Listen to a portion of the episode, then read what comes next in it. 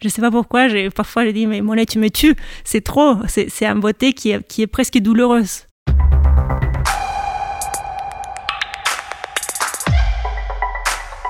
Bienvenue dans L'amour de l'art, le podcast de la galerie Perrotin. Ici, des artistes nous parlent d'autres artistes. Musique, littérature, cinéma, art visuel, théâtre. Il ou elle nous partagent de manière très personnelle leur regard sur ces œuvres qui les fascinent. Car l'art appartient à tous, nous en sommes convaincus. Comme l'a si bien écrit Pierre Bourdieu dans L'amour de l'art, la culture n'est pas un privilège de nature, il suffirait que tous possèdent les moyens d'en prendre possession pour qu'elle appartienne à tous. Né au Chili et vivant désormais à Paris, l'artiste Christiane Pouli explore le lieu, à la fois comme un environnement physique et un état émotionnel qui transcende le temps et les frontières géographiques. Ses peintures et ses gravures mêlent souvenirs et images d'archives pour créer des espaces entre rêve et réalité. Aujourd'hui, elle a choisi de nous parler d'une figure clé de l'histoire de l'art et de l'impressionnisme, Claude Monet. Bonne écoute. J'ai grandi au sud du Chili, dans une région qui s'appelle Araucanía. C'est une région qui est à 800 km au sud de Santiago. C'est une région très verte et avec beaucoup de paysages assez, assez sublimes, où il y a beaucoup de volcans, des lacs et des forêts. Donc j'ai grandi dans ces paysages, dans une famille d'agriculteurs. Mon enfance était marquée par les cycles de l'agriculture et j'étais en immersion avec ce paysage. Je n'ai pas été dans un musée jusqu'à l'âge de 23 ans. Mon éducation artistique était faite par les livres, donc mon éducation de la peinture était faite plutôt par des images photographiques. Pour moi, les peintures étaient tous plates et on pouvait les toucher, comme dans les pages d'un livre.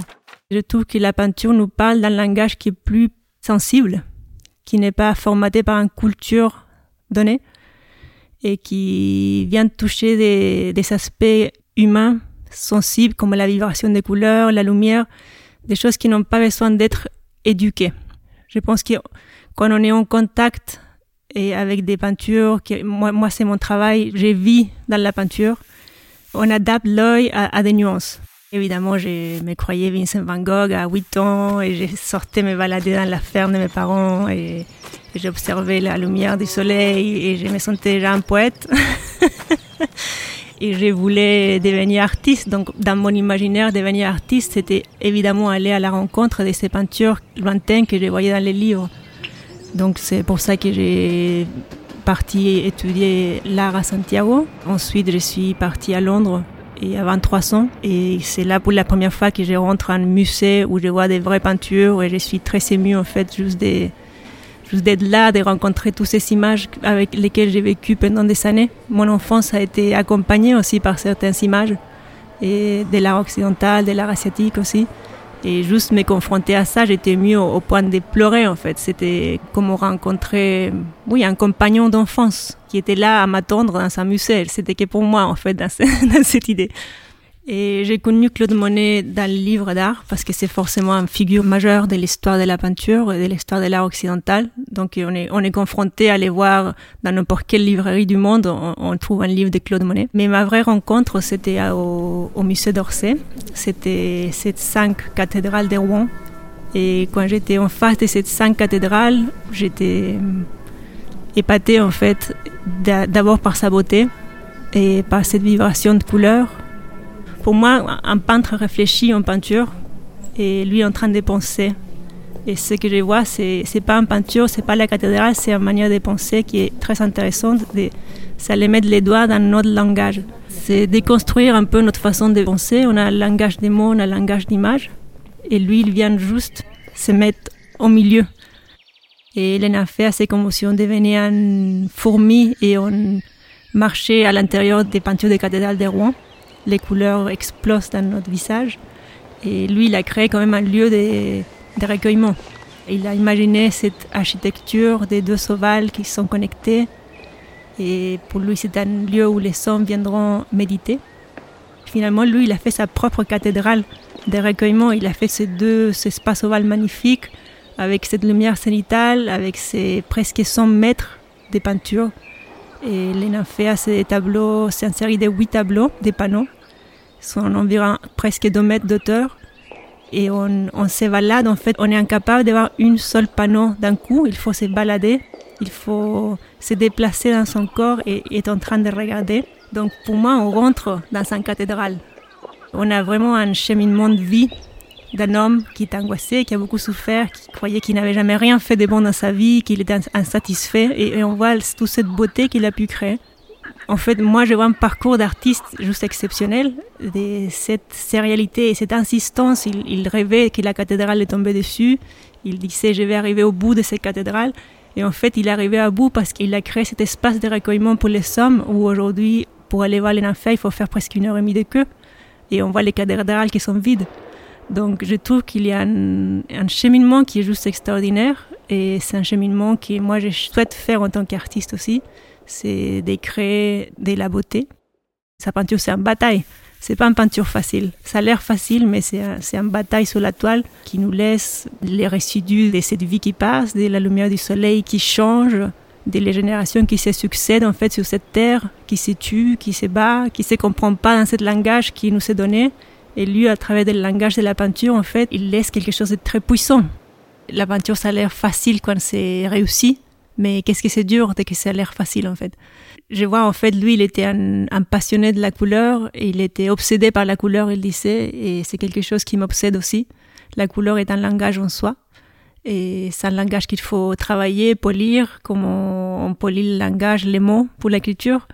Et on voit cette laveur dans sa peinture on voit les, nuances, l'ajustement des blancs, comme je disais, les couleurs complémentaires qui vivent et les sons d'ombre qui sont teintés de couleurs chaudes et froides. C'est toute une recherche dans la cuisine de la peinture qui fait Monet, qui est hyper intéressant. On a du mal à croire qu'il a fait ça à un âge très avancé, qu'il est mort avant de voir les, les nymphées installées avant de mourir, il avait décidé de faire les dons à l'État français parce qu'il ne voulait pas voir les tableaux partir. Et je peux comprendre, en fait. Lui, il a mis ses dernières énergies de vie dans ses peintures. Quelque part, on met nos vies et notre énergie dans sa surface, dans sa peinture. Et quand ça part, on se sent vide et on sent qu'une partie de nous est, partie dans cette surface. Et je pense que lui, avec ce travail colossal qu'il a fait, s'il laissait partir ses peintures, il laissait partir ses dernières énergie vitale. Aujourd'hui, c'est très pertinent de regarder l'œuvre de Monet parce que c'est un œil qui regarde le monde et la lumière qui change et qui bouge et que c'est une énergie. On est très habitué à regarder le monde à travers la photographie. Et qu'est-ce qui est de plus différent à la réalité qu'une photographie? La réalité est mouvante, ça change. Il n'y a pas un morceau de réalité qui ressemble à l'autre. En fait, il y a différents points de vue de la même chose. Et la, la photographie est devenue un peu comme une forme de vérité aussi en vérité du passé. Dans mon travail, je mélange la peinture et la gravure. Je peins sur des supports qui sont des supports métalliques, qui sont en relation avec les, territoires du Chili, qui est le plus gros producteur de cuivre au monde. Donc il y a aussi une forme de rappel à ce territoire, à cette terre, et aussi à la façon dont on construit l'histoire d'un pays et d'un territoire. Et ça me rappelle énormément la, la, façon dont on construit une peinture. On est face à une surface délimitée qui est blanche et qu'on doit commencer à ajouter couche par couche certaines informations. On dépose des images colorées qu'on vient effacer, on cache, on laisse voir. Et c'est un peu les mêmes mouvements qui fait l'histoire. Pourquoi certains événements du passé sont aujourd'hui visibles, pourquoi certains événements du, du passé ont été oubliés? C'est un choix arbitraire aussi quelque part. Et dans la peinture, je me pose beaucoup ces questions en fait. Comment on construit cette passé? Qu'est-ce qu'on montre? Qu'est-ce qu'on cache? À quel point c'est une construction humaine Qu'est-ce qu'on va laisser pour le futur Quelle trace de cette passé on laisse Quelle trace de la peinture on laisse visible ou quelle, partie de la peinture on cache Donc c'est un peu comme déconstruire notre façon de, de, de réfléchir au passé, à nos constructions identitaires, à notre possibilité d'appartenir ou pas à un territoire. Si Claude Monet était encore vivant aujourd'hui, j'irais passer la journée avec lui à Giverny, avec une bouteille de rosé, et regarder ses fleurs, et me poser à côté de lui, et pas trop les poser de questions, en fait, juste être là à regarder ses plantes, regarder la lumière sur les, sur les tons. J'irais évidemment aller voir ses couleurs. J'aimerais qu'il me montre euh, comment il travaille. Moi, j'ai un palette qui se sépare en couleurs chaudes et couleurs froides. Donc, je sépare tous mes huiles de couleurs froides dans un bac, tous mes huiles de couleurs chaudes dans un autre. Et je mélange souvent chaque température dans une palette.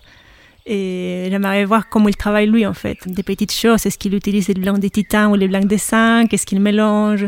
Ça, j'irai dans sa cuisine de peinture, un peu pour, pour, prendre des notes, pour voir comment il fait. Et après, j'irai dans sa cuisine pour aller chercher du, du saucisson et du vin.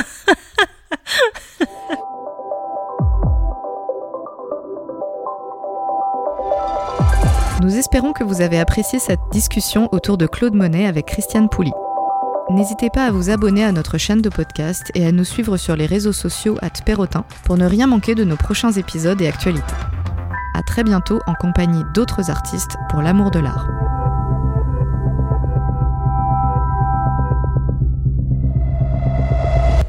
Invité tous les gens qui ont la possibilité d'être à Paris d'aller au musée d'Orsay, à voir les cathédrales de Rouen, et puis prendre les ponts de Solferino, qui c'est cette pente et qui vivre. Donc on est sur la scène, les ponts vivre, l'eau vivre, tout vivre. On a l'impression d'être sur la surface peinte des monnaies qui vivent.